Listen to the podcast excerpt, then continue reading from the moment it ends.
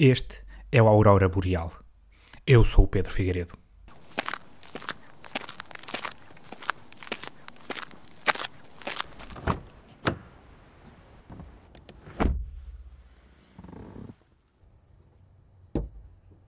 Seguir para norte.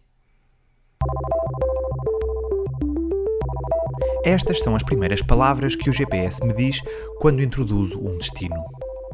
Acontece que eu estou num carro e não sou escoteiro, nem um marinheiro perdido em alto mar. Nunca imaginei que para sair de casa tinha de localizar a estrela polar.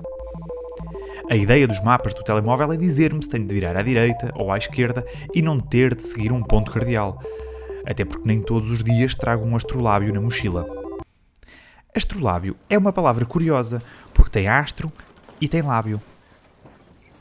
Quando era garoto, pensava que se chamava assim, porque era suposto aquilo encostar no lábio para encontrar o caminho certo no mar. Pelo menos nas imagens dos descobrimentos, o astrolábio estava sempre bem encostado à cara do Vasco da Gama e dos amigos dele. Costumava imaginar que, com azar, o meu primeiro beijo seria com um astrolábio. A 8 de fevereiro de 2005, no dia de anos do antigo jogador de futebol César Prates, o Google lançou o seu serviço de mapas, o Google Maps. A 25 de maio de 2007, como prenda de aniversário para Luciana Abreu, o Google foi mais longe, aperfeiçoou os seus mapas e lançou o Street View, uma ferramenta que disponibiliza vistas panorâmicas de 360 graus e que nos permite ver qualquer rua ou estrada do mundo ao nível do chão. Ao meu avô, disse-lhe que o Street View era uma espécie de câmara de vigilância e todas aquelas imagens eram em tempo real. Antes de sair de casa, ia sempre ver o mapa da rua dele para saber se estava bom tempo. Depois chegava cá abaixo e estava a chover. Culpava as alterações climáticas e subia três andares para ir buscar o chapéu de chuva ou um poncho. Usava também o Street View para ver se havia lugares livres para estacionar o carro perto de casa. Uma vez descobriu uma vaga ao fundo da rua. Saiu de casa, todo nervoso, chegou lá e estava estacionada uma carrinha das obras. O meu avô não gostou, sacou do canivete e furou-lhe os pneus e ainda trouxe para casa umas ripas de madeira para fazer cunhas para as portas. O meu avô tinha muito tempo livre. Por isso, em vez de ir ao centro da cidade, abria o Street View e ia dando cliques pela rua fora. Dizia que até gostava mais de passear no computador do que ir a pé, porque assim podia ver as montras sentado e não tinha de parar nos semáforos. Se bem que mesmo assim olhava sempre para os dois lados. Gostava especialmente de não ter de se cruzar com gente chata, a quem tinha de estar sempre a dizer boa tarde e a responder porque é que estava de pijama. Numa sondagem realizada por mim, entre os meus tios e as pessoas mais velhas da família, percebi que os mapas do Google servem sobretudo para passar uma bela tarde a procurar a nossa própria casa vista do céu. Vai mais para a direita, ali ao pé daquelas árvores. Isso. Agora faz aí zoom nesse telhado da parabólica. Vê lá se se nota muito a puxada que fiz ao Zé Manel. Ixi. Pessoas com mais de 60 anos facilmente ficam incrédulas com a nitidez e detalhe das imagens de satélite. Outros, não obstante o mesmo encantamento, admitem que o futuro lhes trouxe alguns contratempos. Foi em 2010. Coloquei a minha casa à venda e, e na altura pronto, quis eu a, a tratar de tudo. Carlos Duarte não pediu ajuda a nenhuma imobiliária. Apenas colocou uma placa a dizer vende-se e por baixo o seu número de telefone.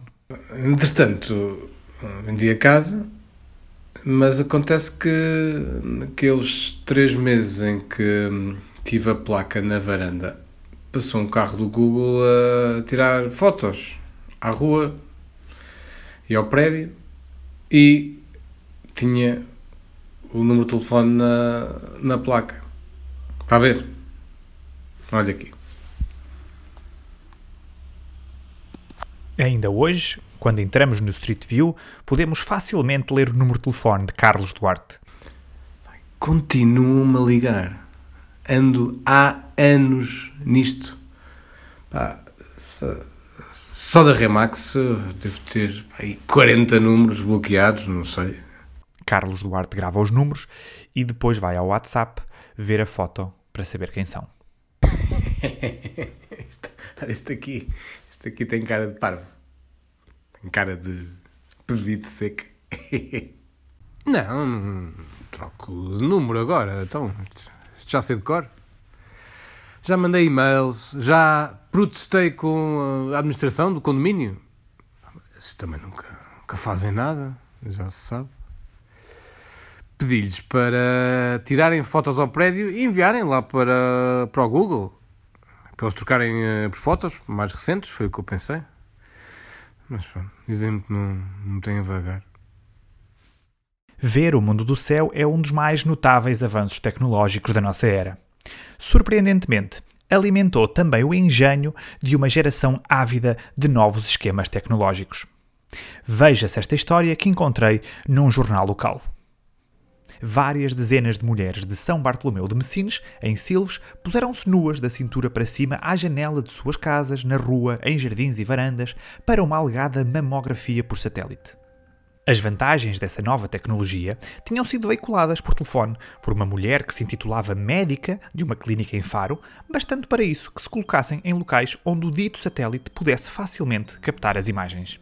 Já em 2001 tinha havido ecos de uma situação semelhante, mas na zona de Loures.